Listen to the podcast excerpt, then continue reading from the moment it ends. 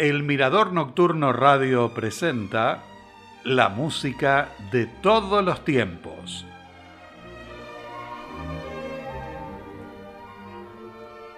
Con este saludo les doy la bienvenida al tercer programa dedicado a la obra de César Frank.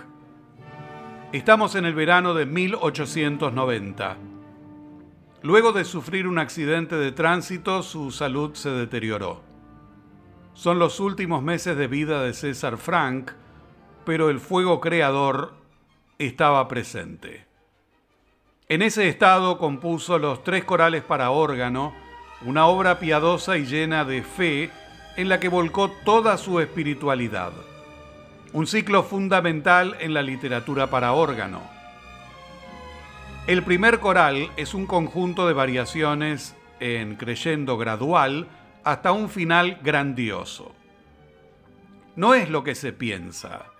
El verdadero coral se va haciendo durante el transcurso de la obra, le dijo César Frank a su alumno Vincent Dandy.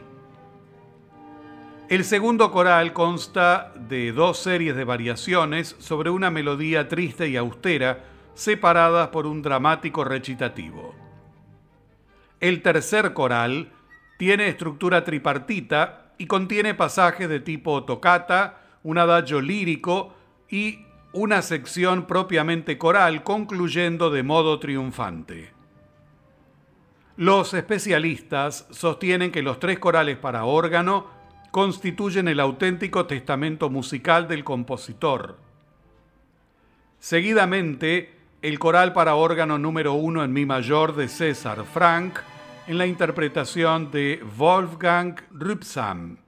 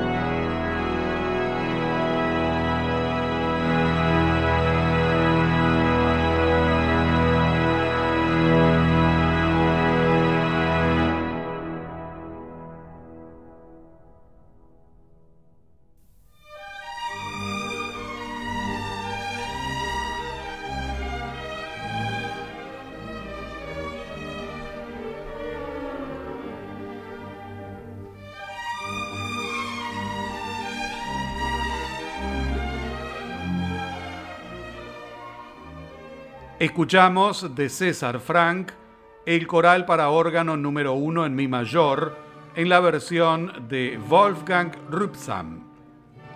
A finales del siglo XIX en Francia se dio un movimiento de revalorización de la sinfonía. En esos años, Camille Saint-Saëns, Edouard Lalo y Vincent Dandy estrenaron sus propias obras de este género. Ese tiempo coincide con la última etapa creativa de César Frank, que fue la más inspirada y repleta de obras importantes, gracias a una libertad compositiva que hasta entonces no había tenido. Pasaron casi 50 años desde su primer intento cuando compuso la Gran Sinfonía en Sol Mayor en 1840. En todos esos años, no volvió a escribir una sinfonía hasta que en el otoño de 1887 comenzó a esbozar lo que posteriormente fue la Sinfonía en Re. La obra fue estrenada el 17 de febrero de 1889 en la Sociedad de Conciertos del Conservatorio bajo la dirección de Jules Garçon y dedicada a su alumno y amigo Henri Duparc. El estreno constituyó un tremendo fracaso, con críticas que fueron despectivas y en algunos casos odiosas. Pese a ello, la sinfonía fue sobreponiéndose y llegó a ocupar un lugar privilegiado en el repertorio de las grandes orquestas. A continuación, en la música de todos los tiempos y de César Frank, la Sinfonía en Re, en la interpretación de la Orquesta Nacional de Francia, dirigida por Emmanuel Krivin.